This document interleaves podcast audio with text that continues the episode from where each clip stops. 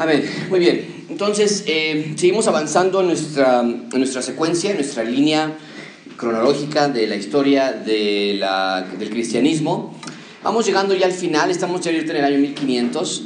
Espero que para este momento, por lo menos desde una perspectiva general, puedas tú entender cómo ha ido la secuencia de la iglesia.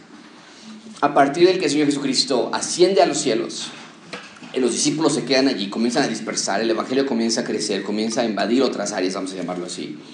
La iglesia primitiva comienza, la iglesia, cuando decimos iglesia primitiva, ah, nos referimos a la iglesia del primer siglo, a ese momento del año 40, 50 después de Cristo. Las iglesias comienzan a ser plantadas, Galacia, Éfeso, Filipos, en fin, y eh, comienza a diseminarse el cristianismo pero empezamos a ver desde muy temprano cómo es que el cristianismo comenzó a diseminarse y a tener variedades en cuanto a su fe. Dijimos que cuando cayó la ciudad de Jerusalén en el año 70, la iglesia fuerte de Jerusalén, vaya es donde estaban allí los apóstoles, pierde su relevancia y entonces se va ahora hacia, se inclina hacia qué ciudad que hasta hoy sigue siendo la sede de la iglesia cristiana universal, como lo llamarían ellos. ¿Cuál sería esa ciudad?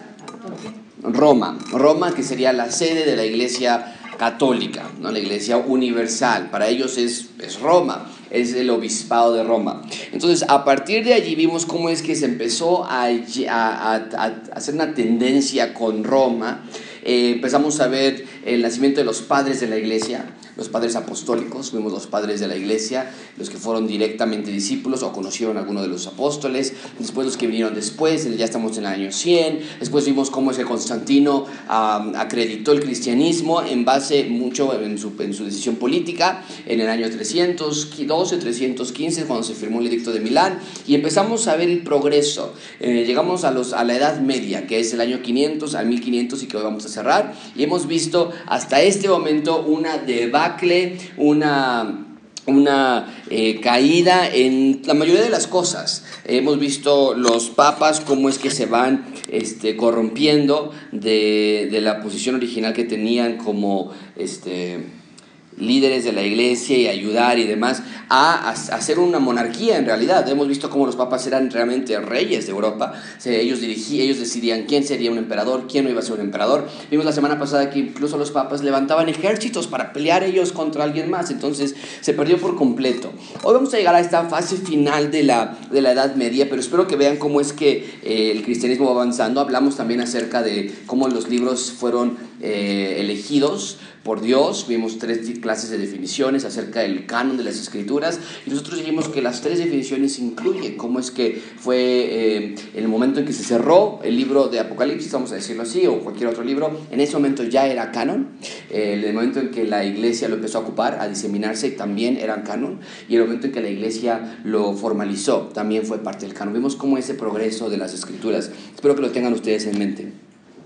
Bien, eh, tenemos en las notas de hoy la decadencia moral. Eh, la Edad Media está caracterizada por, por decadencia moral. Eh, pongan en sus notas, los papas son corruptos grotescamente. O sea, ya no había vergüenza en este, en este momento. Comienzan a vender, comienzan a comprar cargos eclesiásticos, comienzan a imponer impuestos sobre la iglesia, comienza a existir la superstición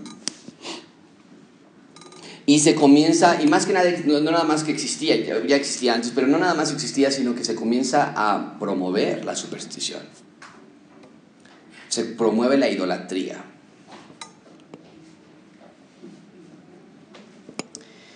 Eh, se alentaba a las personas a que fueran a adorar, a venerar las reliquias de los santos.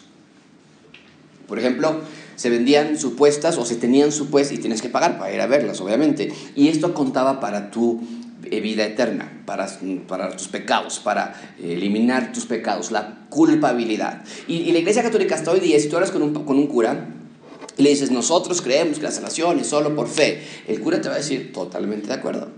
Y comenzó, y comenzó todo en esta época. Nunca es que ellos negaron que la fe es, la, es la, el don de Dios que da salvación, pero ellos comenzaron a agregar cosas más y dijeron, sí, es por fe, pero no nada más no es solamente por fe, sino es fe más gracia. Y la gracia que tú puedes adquirir es por medio de, por ejemplo, aquí, ir a ver reliquias. Decían que tenían las supuestas astillas y los clavos de Jesús, o de la cruz donde Jesús falleció. Tenían pedazos de los huesos, de los cabellos de los apóstoles, tenían la barba de Noé, fíjense nada más la mesa donde se comió la última cena, el aguijón de la carne de Pablo, en fin, comenzaban a decir que tenían, y, las iglesias querían más y más de esas reliquias. Entonces en México, cuando, cuando comenzó la, la, conquista en México, más o menos en este tiempo, los 1500, este, eh, ¿qué es lo que empezó a verse en México? Al no tener nosotros reliquias como tal, se empezaban a aparecer imágenes, ¿no? Entonces se apareció la Virgen algún indígena, o se apareció en, el árbol, o se apareció en alguna figura por allí, y, comienzas a ver cómo esa tendencia por reliquias y por cosas en Europa comienza también a llegar a México, o a Latinoamérica más bien. Bueno, eh, y entonces una de estas cosas que se empezaban a hacer muchísimo era la compra y la venta de indulgencias. Número dos, está en sus notas, las indulgencias. ¿Qué es una indulgencia? ¿Qué es una indulgencia? Bien, esta, esta parte de la indulgencia se basa con eh, la situación del purgatorio. Lo voy a escribir aquí arriba más o menos. Esto tiene que ver con el purgatorio. El purgatorio comenzó, o la idea de la, de la existencia del purgatorio no comenzó en 1500, ya había comenzado desde el siglo III, a muchísimos años atrás estamos en el siglo XVI. Y la pregunta de, de las indulgencias era, eh, bueno, cuando comenzó con Orígenes y con Clemente, la pregunta que ellos se hacían nada más, nunca eh, lo pusieron como dogma de la iglesia, pero nada más la pregunta era, ¿cómo es que nosotros podemos ir al cielo si somos tan pecaminosos aquí? ¿Cómo podemos llegar a un estado de perfección si somos tan pecaminosos? ¿Qué sucede después de la muerte que, ¡pum!, te mueres y vas al cielo. Entonces ellos comienzan a deducir, a especular que quizá podría existir un lugar intermedio entre la muerte del ser humano y el cielo, lo que ellos llamaban cielo, el, destino eterno, donde ese lugar intermedio sirva para purgarnos, para limpiarnos de, nuestra, de nuestros pecados y entonces estar listos para comparecer en frente de Dios. Esto era lo que la iglesia primitiva comenzaba a especular, pero lo que la iglesia primitiva especulaba, la iglesia medieval lo convertía en doctrina y así se hizo. Enseñaron el purgatorio, es el lugar oficial donde tu pecado eh, eh, restante que dejaste en la tierra, ahí se te quita y es a través de un largo y doloroso proceso de purificación. Y entonces la iglesia declaró en ese momento que... Eh, podías tú remover tu pecado en esta vida ¿Cómo? A través de trabajo duro y a través de obras, y lo acabo de mencionar hace un minuto, a través de reliquias, ir a ver reliquias, ir a alguna, ir a, la, Jerusalén, a la ciudad santa. Pero ellos dijeron entonces, ¿sabes qué? Es más, vamos a hacerlo más fácil. No nada más es a través de trabajo duro, a través de buenas obras que puedes quitar penas para tu futuro, sino que también podemos declarar que, ¿qué crees? Los santos como fueron tan buenas personas, por ejemplo, San Pedro, San Andrés, San Judas, en fin, como fueron tan buenas, ellos tienen excedente de buenas obras que pueden transferir también a personas y se les ahorra parte de ese trabajo. Entonces, la idea es esta.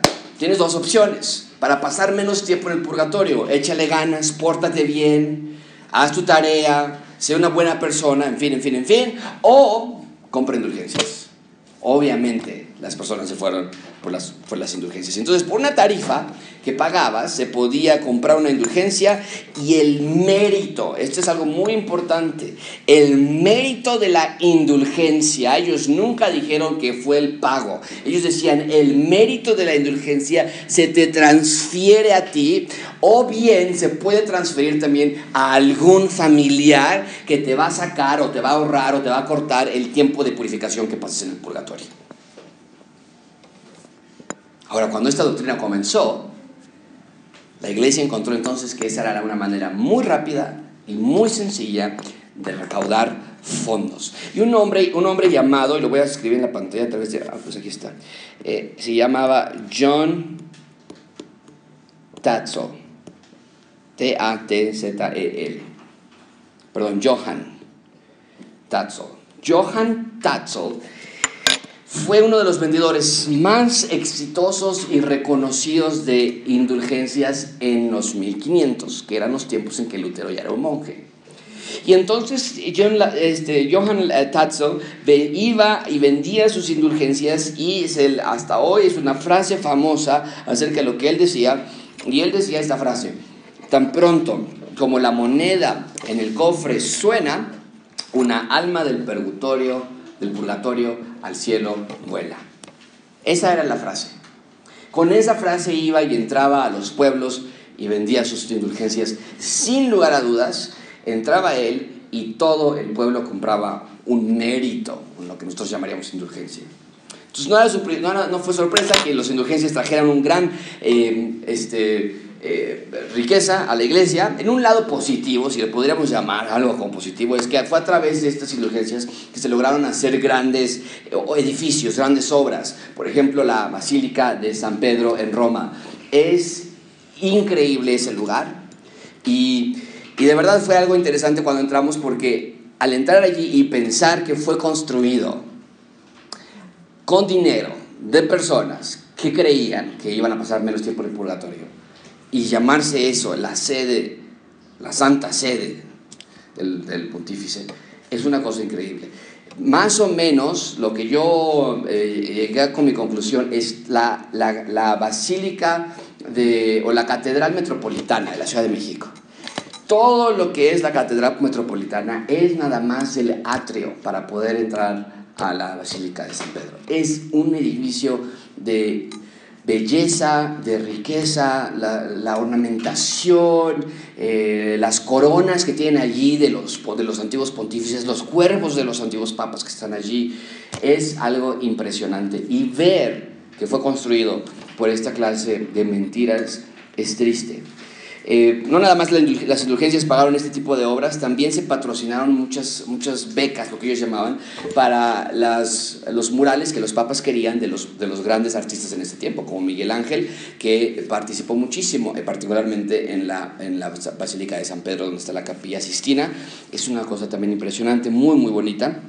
Pero entonces, todo eso es a través de las indulgencias. Realmente no era algo positivo, pero vaya, con ese dinero se hacían ese tipo de cosas. En la, parte artística tal vez es algo muy hermoso, pero la manera en que lo hacían era terrible. Eh, sin embargo, lo que realmente sucedió es que allí en ese momento fue la gota que derramó el vaso para que si había, la mayor, o si había alguna gran porción de pastores que realmente cuidaran por sus ovejas, de, obispos, de curas, vaya, eh, en este momento con este falso evangelio, todo, todo empezó a girar alrededor del dinero, alrededor de la conveniencia y para en este momento la gente había un consenso popular que sabían que se necesitaba una reforma en la iglesia, se, se sentían frustrados por la corrupción que estaba arraigada en la iglesia o se sentían frustrados por la corrupción que se les había hecho a ellos. Había muchísima persecución, lo vimos la semana pasada también. Entonces, e, en este contexto es en donde entonces llegamos con Martín Lutero.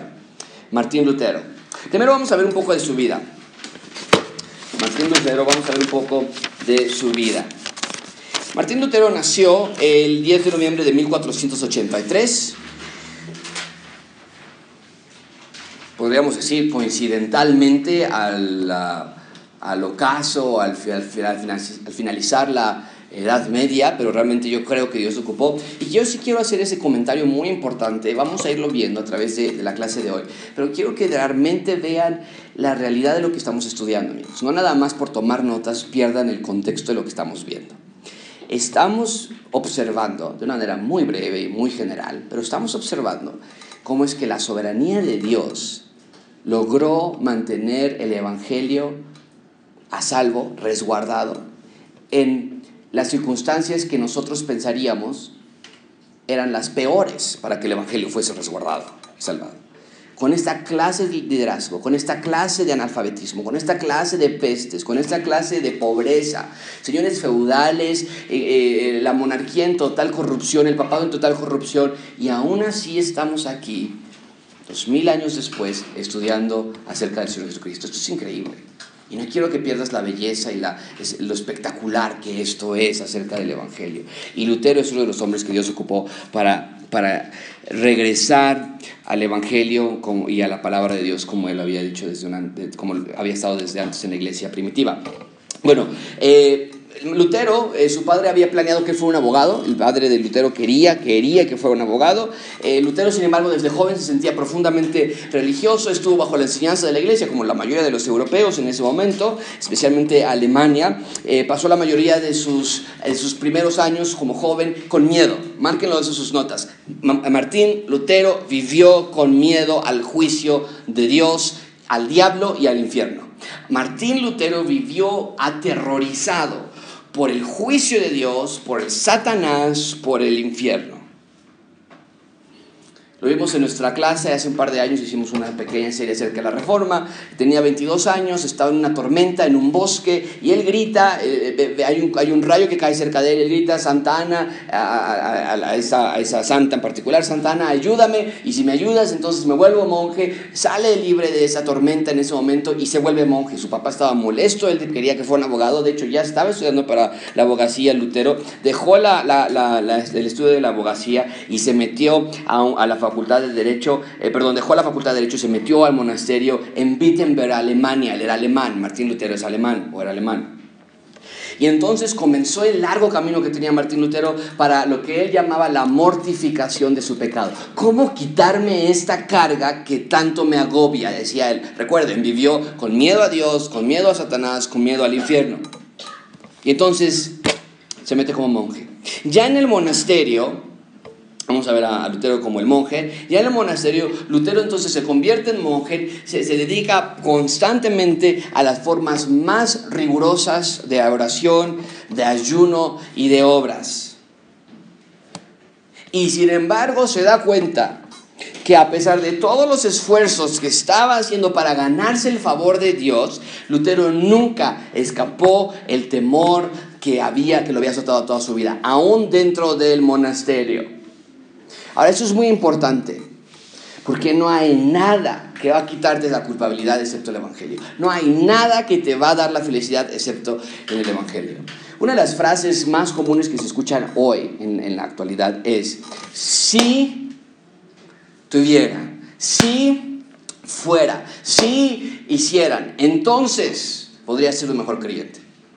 Y, y una de las partes que yo quiero enseñarles a ustedes es lo que Lutero se dio cuenta es el Evangelio y solamente el Evangelio que puede llenar tu vida. Eh, te, puedo asegurar, como esposos, como esposas, a mí me ha pasado, donde eh, hemos ido a algún lugar, tal vez un pastor famoso, un predicador famoso, y, y piensas, si mi esposa fuera tan sutil y sumisa como la esposa de ese pastor de allá, por, por mujer, las mujeres podría ser lo contrario. Si mi esposo pasara tanto tiempo estudiando la Biblia como el pastor lo estudia, como algún otro pastor lo estudia, nuestro matrimonio estaría bien. Si mi esposo trabajara como él, tendríamos mucho más. Pues si, si tuviéramos la salud que él tiene, no, hombre, ya. Y sin embargo, a eso, que nosotros vivimos en una sociedad muy distinta a la de Martín Lutero, pero esa es, yo pienso, esa es nuestra, nuestra, el mal. Si la edad media, del 500 a 1500, el mal fue la, ignorancia y la oscuridad teológica, en nuestros años, en esta edad que nosotros estamos, nuestro mal es el materialismo y el deseo de algo más. ¿okay? Y entonces, de la misma manera que Lutero vivía atemorizado por no poder agradar a Dios porque le habían dicho que el diablo lo iba a matar y en fin, y que iba a haber un castigo del purgatorio y le habían puesto ese miedo a él y a toda esta generación, a nosotros nos han puesto otro miedo. ¿Qué tal si te enfermas? ¿Qué tal si no tienes? ¿Qué tal si? Entonces, tenemos que entender lo mismo que Lutero entendió, que ese miedo que te agobia y que piensas, si tan solo mi esposo, si tan solo mi esposo, si tan solo tuviéramos, si tan solo estuviera enfermo, si lo quitamos de encima, será gracias al Evangelio del Señor Jesucristo a nosotros. Entonces, Lutero vivía de esa manera, él veneraba a los santos, él iba a las reliquias, él iba a una peregrinación a Roma, subió las escaleras de Pilato y besó cada una de, las de, de los pasos de las escaleras mientras avanzaba, hizo todo lo que pudo para expiar su pecado y sin embargo fracasó grandemente. Eh, trató él de hacer penitencia por sus pecados, castigaba su cuerpo, se lastimaba su cuerpo a él mismo, pero él estaba convencido que ninguna cantidad de penitencia podía realmente quitar su pecado. Y en caso, dice, dice Lutero, escribió, en caso de que hubiese una cantidad suficiente de penitencia para quitar mi pecado, hay pecado que ni siquiera sé que existe en mí. Pero yo sé que hay pecado oculto en mí. ¿Cómo quito ese pecado? Era la, pregunta de, de Lutero todo lo que hay en mi mente. Hay una innumerabilidad acerca de pecados que yo no conozco. Entonces, estaba convencido eh, Lutero, no poner la pantalla, que Dios era un juez espantoso. Lutero dice, yo odiaba a Dios. Así lo dice Lutero. Yo odiaba a Dios. Lo veía como su enemigo. ¿Cómo es que Dios me pide algo que no puedo lograr? Vamos a ponerlo en la actualidad hoy día. ¿No hacemos nosotros lo mismo? ¿Cómo Dios quiere que yo sea feliz y no ve cómo estamos demolados con nuestro dinero? ¿Cómo Dios quiere que yo sea feliz y ve que no estoy con, quién estoy casada? ¿Con quién estoy casado? Ve cómo me tienen mis papás, o ve cómo me tratan mis, mis maestros en la universidad, o ve cómo, cómo quiere Dios que sea feliz yo. Y esa es una actitud de desafío contra Dios. Amigos, déjame decirlo así, es una actitud de odio contra Dios, de rencor contra Dios. Y Lutero entonces odiaba a Dios, porque en mi opinión, ¿no? y Lutero después lo conoce bien, pero lo voy a poner yo así, él no conocía al Dios de la Biblia. Él no lo conocía. Entonces se convirtió en uno de los mejores monjes. Eh, hay una historia donde él iba cada ratito a su confesionario y le decía, por favor, quiero confesar mi pecado, y confesaba algún pecado, y el padre lo, lo excomulgaba de sus, de, sus, de sus, pecados, y se paraba y decía que regresaba a los cinco minutos, padre, otra vez pequé. Y al fin de cuentas le dicen a, Martín Lutero, dice Martín, hermano Martín, si va a pecar, vaya a hacer algo realmente que valga la pena de pecar y regrese conmigo otra vez a confesar esos pecados. Era una actitud de, de darse cuenta de la perfección de Dios y de la imperfección humana que tenía él. Entonces causaba problemas. Bien, esa es la vida de Lutero. Veamos ahora su, su este, etapa como profesor. Lutero como profesor. Entró a enseñar la Em, la Biblia en una universidad en Alemania y su primer proyecto fue enseñar los salmos. Y marquen esto muy importante porque nosotros hicimos un viaje por los salmos y yo creo que vamos a regresar en ese, a, tener todavía una visión todavía más cristocéntrica. Los he escuchado otra vez y pienso, híjole, creo que pudimos haber todavía dado una visión más mesiánica, más cristocéntrica eh, de teología bíblica. Pero cuando, cuando eh, Martín Lutero llega al Salmo 22 y el Salmo 22 dice, Dios mío, Dios mío, ¿por qué me has desamparado? Salmo 22. Y Lutero entendió, este salmo habla del Señor Jesucristo en la cruz. Y entonces Lutero se preguntaba, ¿cómo podía ser que Jesús o, que el salmista había profetizado años antes que Jesús diría eso, al Jesús ser perfecto y ser juez, ¿cómo podía entonces ser desamparado en ese momento? Y después entonces de estudiar el libro de Gálatas, después de estudiar el libro de Romanos, eh, después de estudiar los escritos de Agustín, Lutero llegó a la conclusión y se sorprendió por completo que la razón que Dios había desamparado esa parte de la Trinidad, que es una, una, una doctrina muy importante que hay que entender, y sin embargo lo que sucede esa tarde cuando, cuando fallece, cuando el Señor Jesucristo, el ser humano fallece y dice, me has desamparado, me has dado la espalda, eh, eh, Lutero llegó a la conclusión de que eso sucedió porque el que no tenía pecado, Jesús, se convirtió en pecado por nosotros para tomar nuestro pecado y que Dios le diera la, la pena que nosotros merecíamos. En ese momento Lutero entendió lo que Jesucristo había hecho por nosotros. Entendió que Cristo era nuestro sustituto, que Él cargó el pecado, el, el, castigo que nosotros nos merecíamos y esto sacudió la mente de Lutero absolutamente. Entonces, ahora maestro de la universidad, joven, monje, angustiado, culpable, ahora cambia a tener un profundo sentido de lo que significa el perdón de Dios ya no trabajo para merecer la salvación de Dios, sino ahora es una, una, gracia libre, es una gracia inmerecida para mí. Y este entendimiento de que la salvación no venía por medio de obras de penitencia, sino solo por fe en el Salvador crucificado, se confirmaba más y más mientras Lutero estudiaba el Nuevo Testamento. Y estudiar el Nuevo Testamento decía, aquí está, esta es la gracia, esta es la gracia, eso es lo que Dios ha dado a nosotros.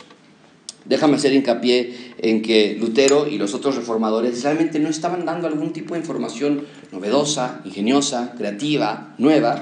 Estaban realmente llegando de nuevo a las raíces, a las raíces de la Biblia, específicamente en cuanto a la salvación.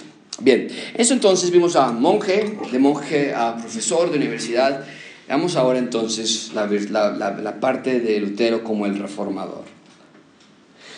Lutero comienza entonces a darse cuenta que lo que está enseñando va a causar estragos. Es totalmente opuesto a lo que la iglesia enseña. Recuerden, estamos en el pináculo de la corrupción de la iglesia católica. Están pidiendo indulgencias, están vendiendo plazas de, servicio, están eh, en, Roma como tal. O sea, para elegir, algunos de estos papas, amigos, eran servidores satánicos a primer lugar, ¿eh? Eran terribles los asesinatos que había detrás de allí. Entonces, estamos en este contexto cuando, cuando Lutero entra y él se da cuenta que esta declaración va a ser totalmente desafiada de inmediato. Y entonces comienza a darse cuenta que es irreconciliable lo que él está entendiendo de la salvación, el regalo gratuito de la gracia de Dios, y lo que la iglesia está enseñando acerca de las prácticas de indulgencias. Johann Tatzel entra a donde estaba él siendo pastor y esa fue la gota que derramó el vaso, porque llegaban y le decían, hermano Lutero, ¿qué cree? Ya compramos una indulgencia.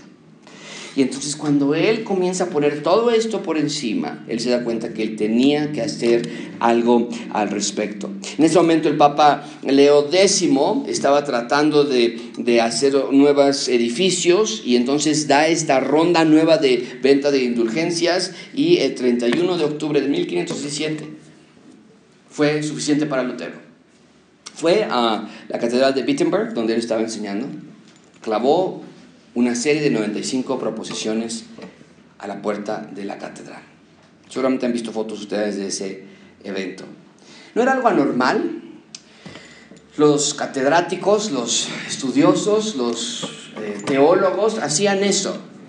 Era como hoy, si tú has entrado a alguna universidad, generalmente tienen, este, eh, ¿cómo se llaman esos? Como paneles y ahí pues los paneles ponen los, los, hojas de lo que va a haber, ¿no? una conferencia o un evento y, y, se pone allí, tú te acercas y a ver qué va a haber y ponen ahí pancartas y e, era muy parecido en ese entonces. No era algo fuera de lo común lo que hizo Lutero al ir a clavar. A veces pensamos que la idea como que él ya estaba cansado de lo que estaba sucediendo y fue a clavar y no, no era normal hacerlo en ese momento y lo escribió en un idioma, en, latín, para que no lo entendieran las personas, porque él no quería que esto se volviera este, eh, radical en este momento.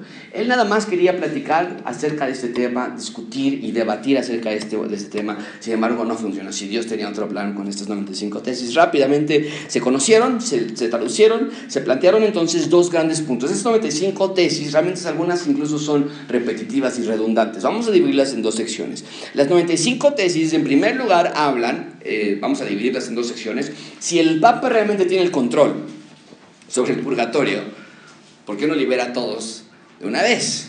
No, es una buena pregunta, era lo que las tesis estaban hablando. Bueno, si el Papa puede decir que se salgan, pues que nos saque a todos, ¿no? O sea, ¿de qué se trata eso? ¿Que la vas a vender? Si puedes reducir el tiempo que alguien pasa ahí, si puedes sacar a alguien del purgatorio, pues de una vez que lo haga todos. ¿Por qué no lo hace? Y segundo y todavía más importante, las 95 tesis resumidas, ok, no le estamos haciendo justicia, pero tú, tú cómpralas, están en internet, puedes buscarle en internet las 95 tesis de Lutero. Eh, pero en segundo lugar, las, las tesis sostenían que en general el remordimiento del pecado no es algo malo.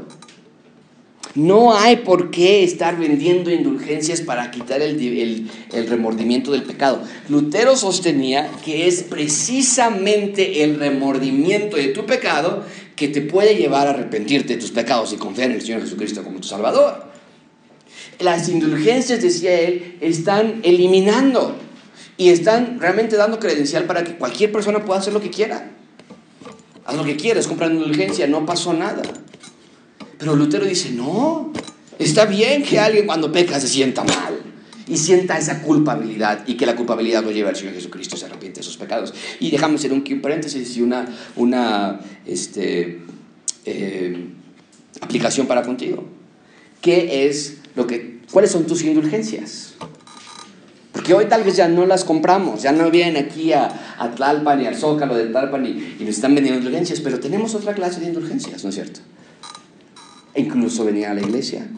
no, ya vamos a ir a la iglesia ahora sí, porque ya llevamos como un mes que no vamos y ahora sí tenemos que ya regresar. Esa sería la idea básica de una indulgencia. No hay arrepentimiento de pecado, simplemente quieres portarte bien para calmar tu culpabilidad. Y, y nosotros diríamos, la, la Biblia no enseña eso. La Biblia enseña que debe haber un arrepentimiento genuino por tu pecado.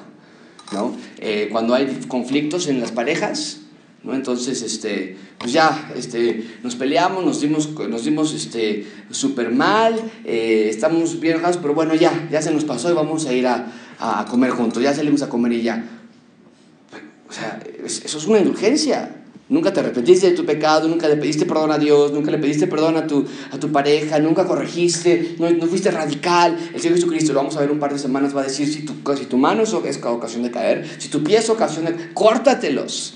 Que ir a comer ni que nada. Ve y pídele disculpas a tu, a tu esposa y arregla y que no vuelva a suceder de nuevo jamás.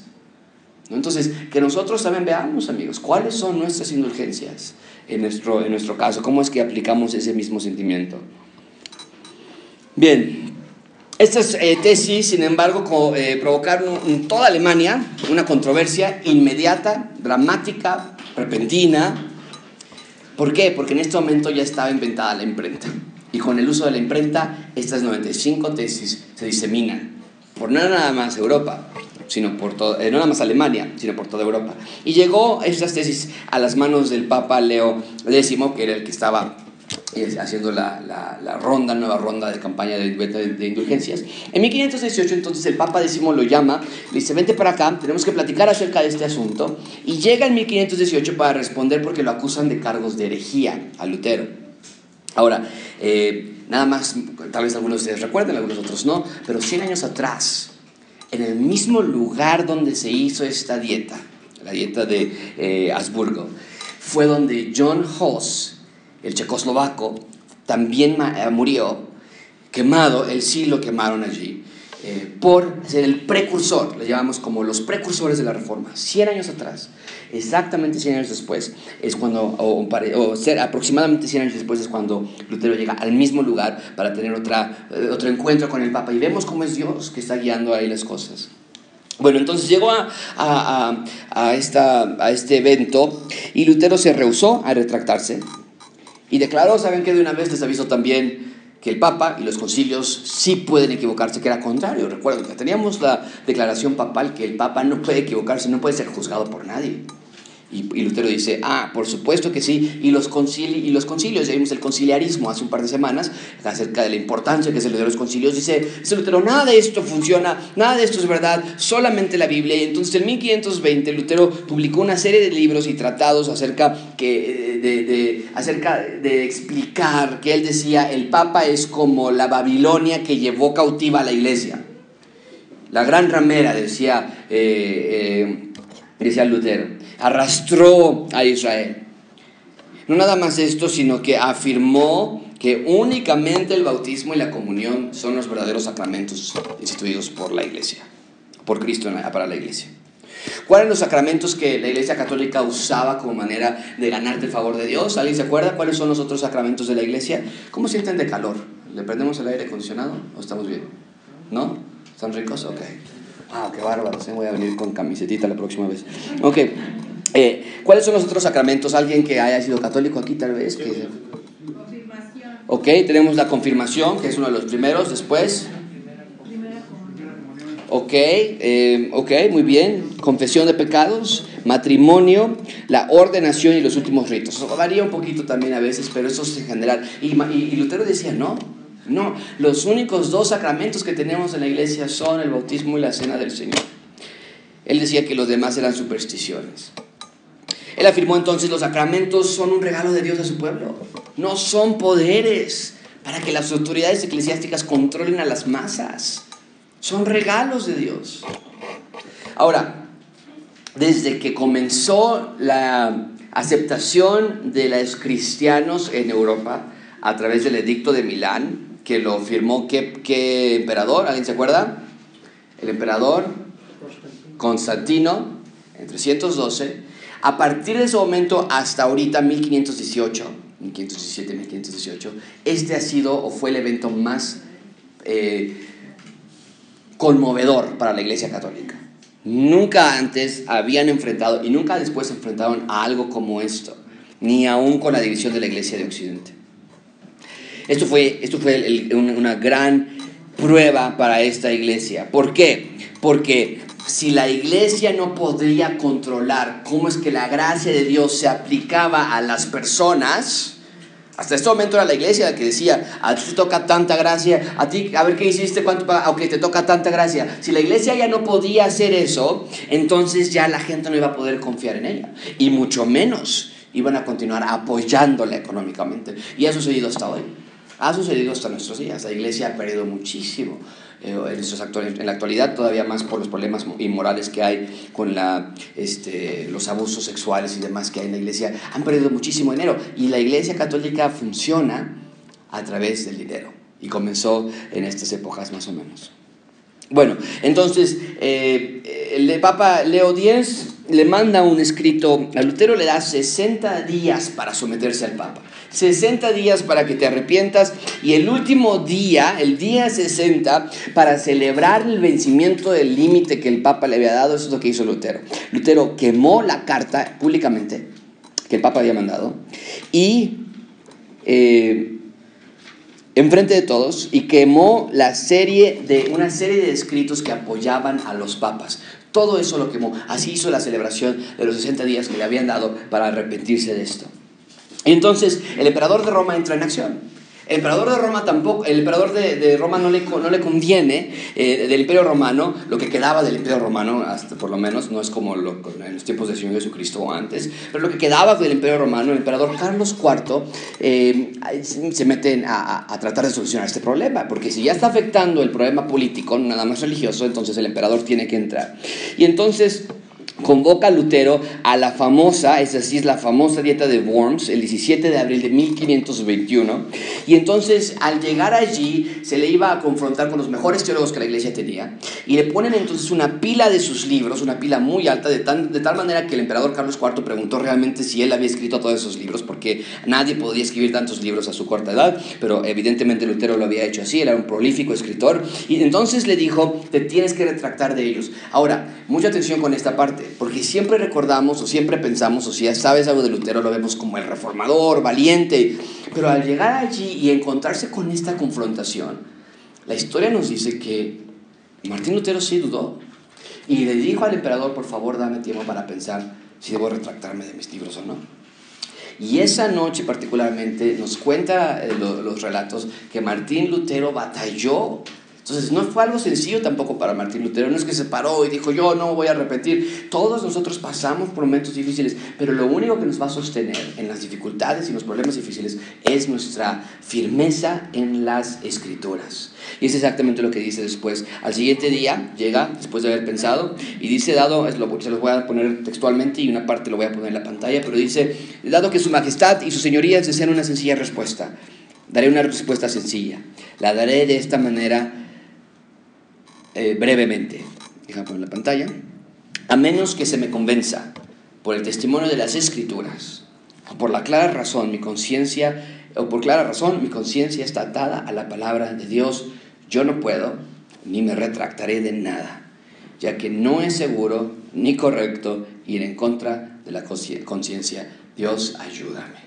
Estaba, Martín Lutero sabía con quién estaba parado y lo que vendría en su contra. Y dice un escritor, con estas palabras nació el protestantismo. Y nosotros, eh, como bautistas, tenemos una línea que nos ata mucho más allá del protestantismo, pero nosotros como bautistas vamos a llamarlo así, reformados. Tenemos nuestra línea directa con, esta, con este movimiento de la reforma. ¿Okay? Bueno, le dan 40 días a Lutero para regresar, le dicen, ok, tienes 40 días, a partir del día 41 cualquier persona puede y debe capturarte para traerte y entonces serte ejecutado. Ese, era, ese había sido el trato, porque había pasado ya con John Huss, que lo invitaban a una dieta, lo invitaban a una, a una eh, eh, reunión, pero más bien lo, invitaban para matarlo. Y con Martín Lutero le dieron total este, eh, seguridad de que no iba a pasar nada. Sin embargo, de regreso, se enteran que lo iban a capturar para matarlo y uno de sus protectores ricos de Alemania lo protege y lo lleva a, resguardarlo por muchísimos años y se queda allí. Ahí entonces comienza a escribir, comienza a estudiar la Biblia y comienza a luchar con la depresión. Márcalo por favor en tus notas, escríbelo, llévatelo contigo porque a veces pensamos que nada de estos héroes sufrieron, nada, nadie de estas personas tuvieron problemas. Sin embargo vemos a Pablo, lo estudiamos en nuestra serie de Corintios, cómo él estuvo deprimido. Vemos aquí a Lutero luchar con la depresión.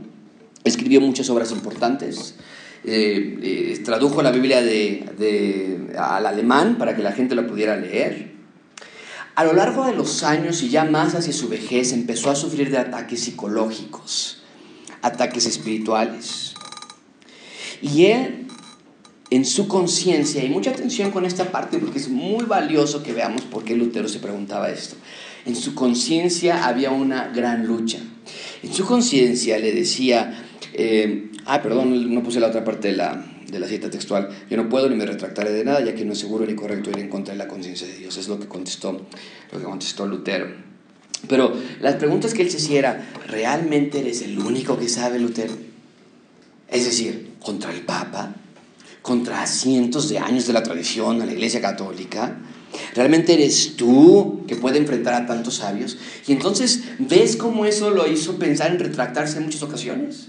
Porque pensar soy el único que está yendo contra corriente, o todos están mal, soy el único que está bien. Ahora no él, obviamente él estaba con las escrituras. Pero a lo largo de todos estos años, aún a través de todas estas disputas mentales que él mismo tenía, lo único que le mantenía en su sanidad espiritual, psicológica, era una firmeza en la fe en las escrituras. Eh, él creyó tener visiones, ataques espirituales, creían, él creía que eran del diablo, ataques satánicos, eh, tenía dolores de conciencia. Ahora tenemos que recordar en qué contexto estamos. Estamos en el contexto de la edad medieval. Esto era muy común. La gente clamaba ese tipo de, de eventos supernaturales o sobrenaturales. Escuchaba voces que lo desafiaban, eh, incluso hasta hoy día puedes verlo en, su, en la habitación en Alemania. En una ocasión estaba tan viva la voz en él de Satanás que le estaba eh, lastimando que arrojó el tintero hacia donde pensaba que provenía la voz. Declaró, yo ya fui perdonado por Cristo. Todavía está la mancha ahí. Los seguidores de Lutero, los que se fueron llamados después luteranos, llevaron a cabo las reformas de la iglesia en base a lo que Lutero había enseñado ya el día de Navidad de 1521. Un evento muy importante pasó. En 1521, uno de estos ministros luteranos, vamos a llamarlo así, o que eh, estaba a favor de lo que Lutero hacía, por primera vez en esa iglesia, ese pastor, las personas que estuvieron allí escucharon en su propio idioma, este es mi cuerpo que por vosotros es partido. Eh, al, al, dar de la Eucaristía o al dar de la, de la cena del Señor. En ese momento la misa se, eh, de la misa la, la, hostia se le entregó a las personas en lugar de ser colocadas en sus lenguas, como lo hacemos nosotros, se les entrega. Eh, en ese momento los, los, sacerdotes, los monjes de Wittenberg, donde fue el, el, origen, el epicentro de la reforma, se comenzaron a casar. Martín Lutero mismo se comenzó a casar, se casó él con una ex monja y desde 1517, que fue cuando él estuvo con las 95 tesis, hasta 1525, en las palabras de un escritor, Lutero fue el hombre más respetado de Europa y también, por otro lado, fue el hombre más odiado de Europa. Murió en 1546. Durante sus últimos años de muerte, o antes de la muerte más bien, mantuvo un perfil bajo. Continuó pastoreando hasta su muerte, escribió prolíficamente y participó en grandes debates teológicos. ¿Qué creía Martín Lutero? Número cuatro, Martín Lutero y su doctrina. ¿Qué es lo que creía? En breve él creía tres áreas diferentes que realmente enloquecieron a los católicos. En primer lugar, él creía que la justificación es solo por fe. Tus obras no son suficientes, son pecaminosas, aún cuando hagas una buena obra, esa buena obra no te quita ni un gramo de tu pecado, sigue siendo pecaminoso. Y eso es muy importante que ustedes lo entiendan. ¿No les ha pasado? ¿Alguien de aquí ha platicado con, con alguna persona que dice, oye, pero ¿a poco también esa persona va a estar en la condenación si es una persona tan buena. O ella nunca ha sido tan mala. O yo no soy una persona mala. Entonces, es importante que entendamos, ajá, qué bueno que no, qué bueno que no, bien por ti, que, no mates, que no robes, para que no te lleven a la cárcel, pero eso no te lleva al cielo, eso no te lleva a tener una comunión con Dios de nuevo. Eh, Lutero llegó a su conclusión, el justo, de Romanos capítulo 1, el justo por la fe vivirá. El Señor Jesucristo clava en la cruz nuestros pecados, aplica su justicia a nosotros y es solo por fe. Y lo llama él dulce intercambio. Nosotros tenemos una canción que eh, se llama Glorioso Intercambio, basada en esta ideología. Dulce intercambio.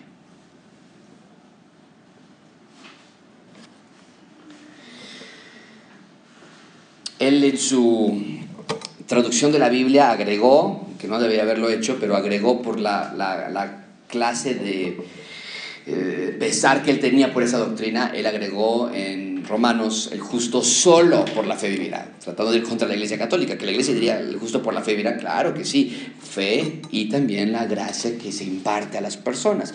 Pero, pero Martín Lutero fue todavía más lejos, dijo, no, es solo por fe.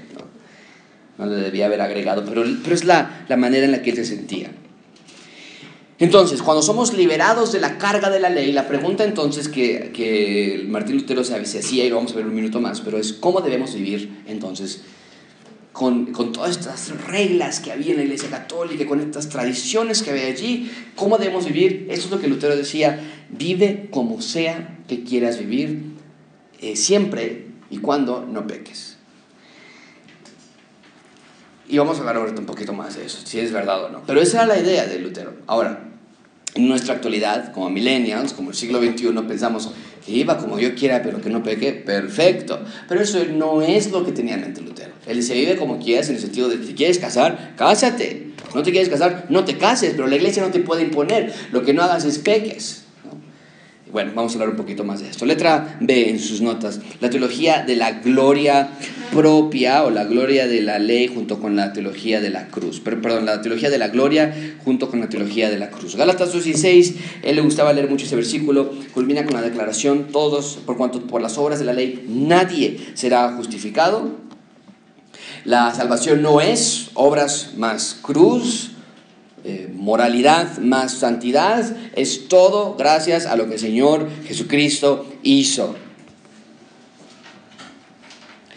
Somos pecadores siempre. Si de plano no nos gusta que nos digan que somos pecadores cuando sabemos que hemos pecado, mucho menos nos va a gustar que nos digan que somos pecadores cuando creemos que estamos haciendo algo bueno. Y Martín Lutero siempre decía, aún si estás haciendo algo bueno, aún ahí sigues siendo pecador. Y eso era un golpe fuerte para las personas entender, entenderlo.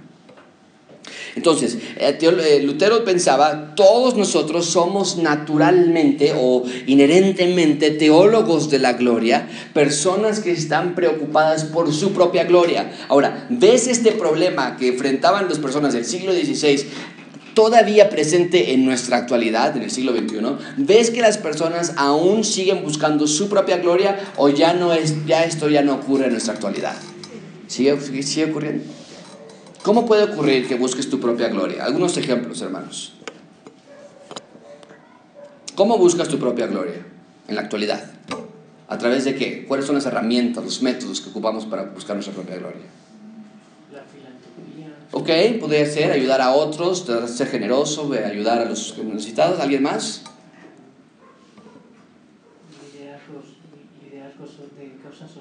Posiciones, posiciones importantes, eh, carros de último modelo.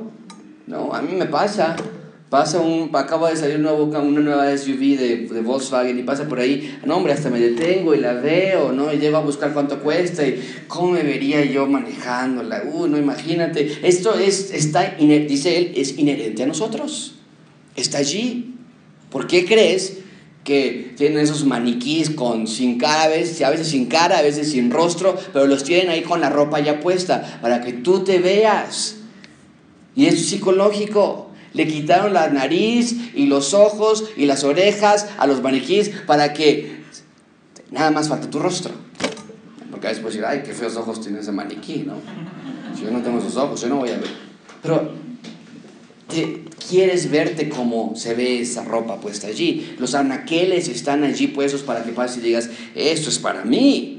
La gloria de la persona, del, individuo todavía sigue ahí. Contrario a esto, dice Lutero, él, dice, tenemos que buscar la teología de la cruz. La salvación llega cuando absolutamente todo lo que eres es reconocido como insuficiente, Mateo 5.3, pecaminoso y es colocado en la cruz. Lo peor de ti, y mucha atención con esto, lo mejor de ti, todo colocado en la cruz de Cristo. No, yo soy súper organizado, ¿eh? No, yo soy súper responsable. No, yo soy buenísimo con el dinero. No, yo soy muy puntual. No, yo soy muy respetuoso. Nunca de mi boca ha salido una grosería. No, yo nunca he tomado ni una gota de alcohol. Bueno, todo lo bueno a la cruz. Porque aún todo eso bueno, junto con todo lo malo, necesita ser purificado y limpiado por el Señor Jesucristo y, y su sangre. Sin derramamiento de sangre no hay remisión de pecados, dice Hebreos. Letra C, la libertad del creyente. Eso es lo que creía Lutero, ¿ok? Justificación solo por fe, creía él. Bueno, creía muchas otras cosas más, pero tres principales, la teología de la cruz, la teología de la gloria y la libertad del creyente. Muy brevemente, él simplemente decía, haz lo que quieras, siempre cuando no peques. Ahora, vuelvo a poner el mismo ejemplo, o bueno, vuelvo a poner el contexto. Nosotros no estamos en la reforma eh, o en la edad medieval, ¿ok?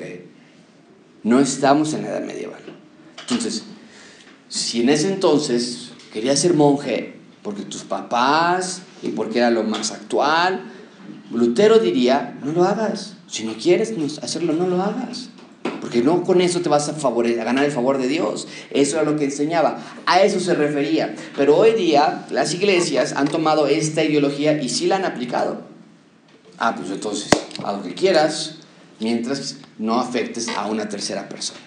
Y nosotros diríamos, ok, sí, pero no. Okay.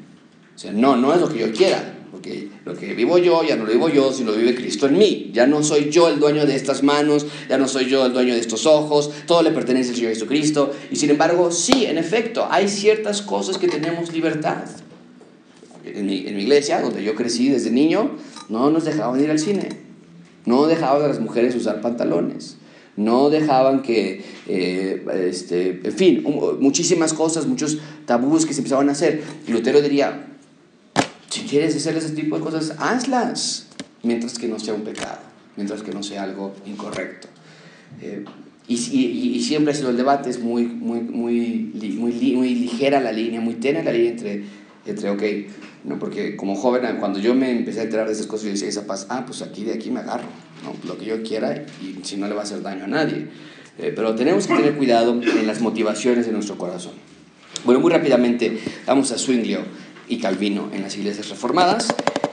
Zwinglio, pongan por favor en sus notas, era suizo. Zwinglio era suizo. Calvino era francés. Entonces vemos que la reforma nació en Alemania, en Suiza y en Francia, con Lutero, Zwinglio y Calvino como los principales reformadores. No son los únicos, esta clase es, vaya, está viendo una posibilidad, ahorita no quiero nada de esto, pero está viendo una posibilidad de hacer una maestría en la reforma, nada más. Entonces, estamos simplificando muchísimo, pero en general, los principales reformadores son Zwinglio, Calvino y Lutero. Eh, Zwinglio eh, nació en 1484, era contemporáneo de la familia de la generación de Lutero, eh, nació en Suiza. Suiza tenía los mismos problemas de la Iglesia Católica que los tenía Alemania, así que no vamos a ahondar en eso. La misma corrupción, la misma maldad, la misma carnalidad estaba allí. La reforma de Zurich comenzó en 1519 Zwinglio inició una serie de sermones expositivos, comenzó con el capítulo 1 de Mateo y ahí comenzó la reforma en Suiza. Se dio cuenta de las palabras del Evangelio. Empezó incluso con la genealogía de Mateo capítulo 1, que en ese entonces no era muy común, y nosotros lo hacemos aquí en Gracia Abundante, predicamos de manera expositiva. Comenzamos con el versículo 1 de cualquier libro y nos vamos hasta el final, generalmente, a veces por series, por ejemplo Apocalipsis, vamos a estudiar nada más tres capítulos, pero es versículo tras versículo. ¿Qué enseñaba, qué enseñaba eh, eh, enseñaba todo lo que creía Lutero, pero él también tenía una gran preocupación por los altares, por las reliquias, por los objetos, los eliminó. Y entonces llegó a tal grado que un escritor envió una carta, y esto es lo que decía un, este, eh, obispo católico al emperador, dice, los altares están destruidos y derribados, las imágenes de los santos y los cuadros quemados están rotos o desfigurados, ya no tienen iglesias, sino tienen establos, así lo acusaba él, pero realmente lo que estaba haciendo Zwinglio era limpiar Suiza de toda la idolatría que había ya crecido allí. Ahora, Lutero y Zwinglio, aunque fueron contemporáneos, aunque la mayoría de las cosas estaban ellos de acuerdo, habían diferencias que los hicieron enemigos, tristemente. Vemos esta realidad que somos seres humanos y fueron enemigos por toda su vida hasta el día de su muerte. Las diferencias, había algunas triviales, había algunas más importantes. La más importante que había entre ellos era la disputa de lo que es la cena del Señor y que continúa hasta hoy día.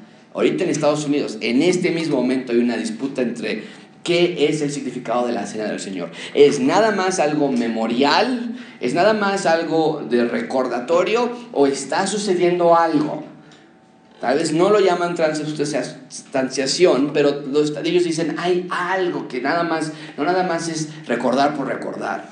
Y esa fue la pelea que ellos tenían. Lutero sí se separó acerca de la manera en que la iglesia católica lo hacía, pero él sí decía, Lutero sí pensaba que la, la, la cena del Señor era la presencia física de Cristo en la mesa. Y Zwinglio decía, pero por supuesto que no, esto nada más es un recordatorio, esto es un simbolismo de lo que Cristo hizo por nosotros.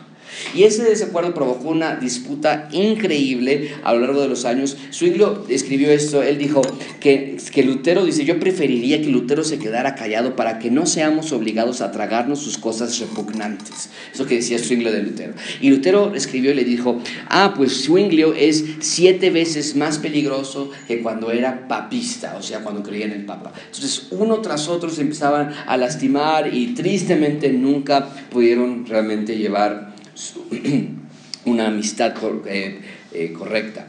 Eh, otra diferencia que había entre ellos es que Zwinglio, aquí está, el, Lutero permitía todo lo que la Biblia no prohibía y Zwinglio rechazaba lo que la Biblia no prescribía. Esto es con respecto a la liturgia de la iglesia.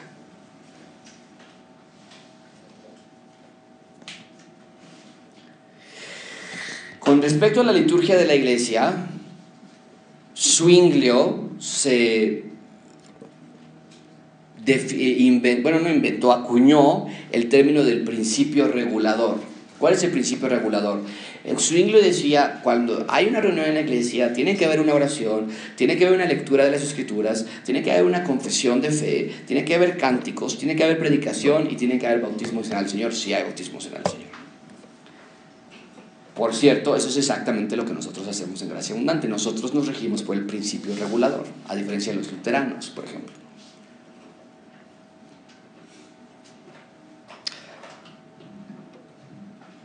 Eh, aunque Zwinglio y Lutero discrepaban en algunos puntos teológicos, ambos tenían claro que el Evangelio y la creencia del poder de la palabra de Dios podía reformar las, los corazones. ¿Ok? Ahí tenemos a Zwinglio. Y finalmente vean rapidísimo conmigo a Juan Calvino. Juan Calvino. Eh, deja de ponerlo así, lo pueden poner en sus notas de esta manera. Juan Calvino fue el gran erudito de la Reforma. Nadie escribió de la manera que Juan Calvino escribió. Juan Calvino nació en Noyon, Francia, 1509.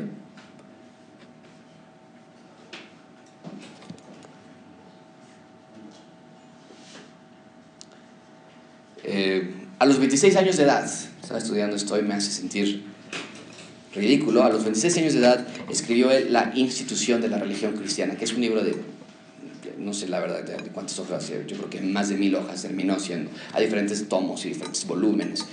Pero un gran, gran libro que escribió, Los Institutos de la Religión Cristiana, te recomiendo que lo, lo compres, no los mil hojas, pero algunos tomos. A lo largo de su vida comenzó él a editarlo. Él predicaba de manera expositiva, predicó durante 23 años en Ginebra, Suiza. predicó hasta su muerte. Cuando murió, la última vez que predicó, lo llevaron cargando en su cama desde su casa hasta la iglesia para que predicara su sermón. Y a partir ese fue el último que pudo predicar. Él estaba totalmente convencido en la predicación. Él predicaba dos sermones del Nuevo Testamento cada domingo, un sermón del Antiguo Testamento todos los días durante la semana. Todos los días había predicaciones. Hacía consejería, daba enseñanza correspondía, eh, mantenía correspondencia, perdón, con reyes, con emperadores, con, eh, con encarcelados, con pobres. Siempre fue débil, siempre fue enfermo. Tuvo, escribe él, artritis, cálculos renales, hemorroides, fiebre, nefritis, indigestión severa, cólicos y úlceras. Esa fue la vida de, de Juan Calvino. Vuelvo a ponerlo ahí, predicó su sermón desde su cama, su último sermón. Y realmente Calvino hizo lo que nosotros conocemos como la primer ciudad cristiana. Porque Juan Calvino se entrelazó con los eh, líderes de Ginebra en Suiza para conformar una coalición cristiana. Lo corrieron, lo volvieron a contratar y la iglesia y el Estado comenzó a hacerse muy, muy eh, fuerte juntos en Suiza eh, con Juan Calvino. Muy bien, vamos a terminarlo aquí. Nos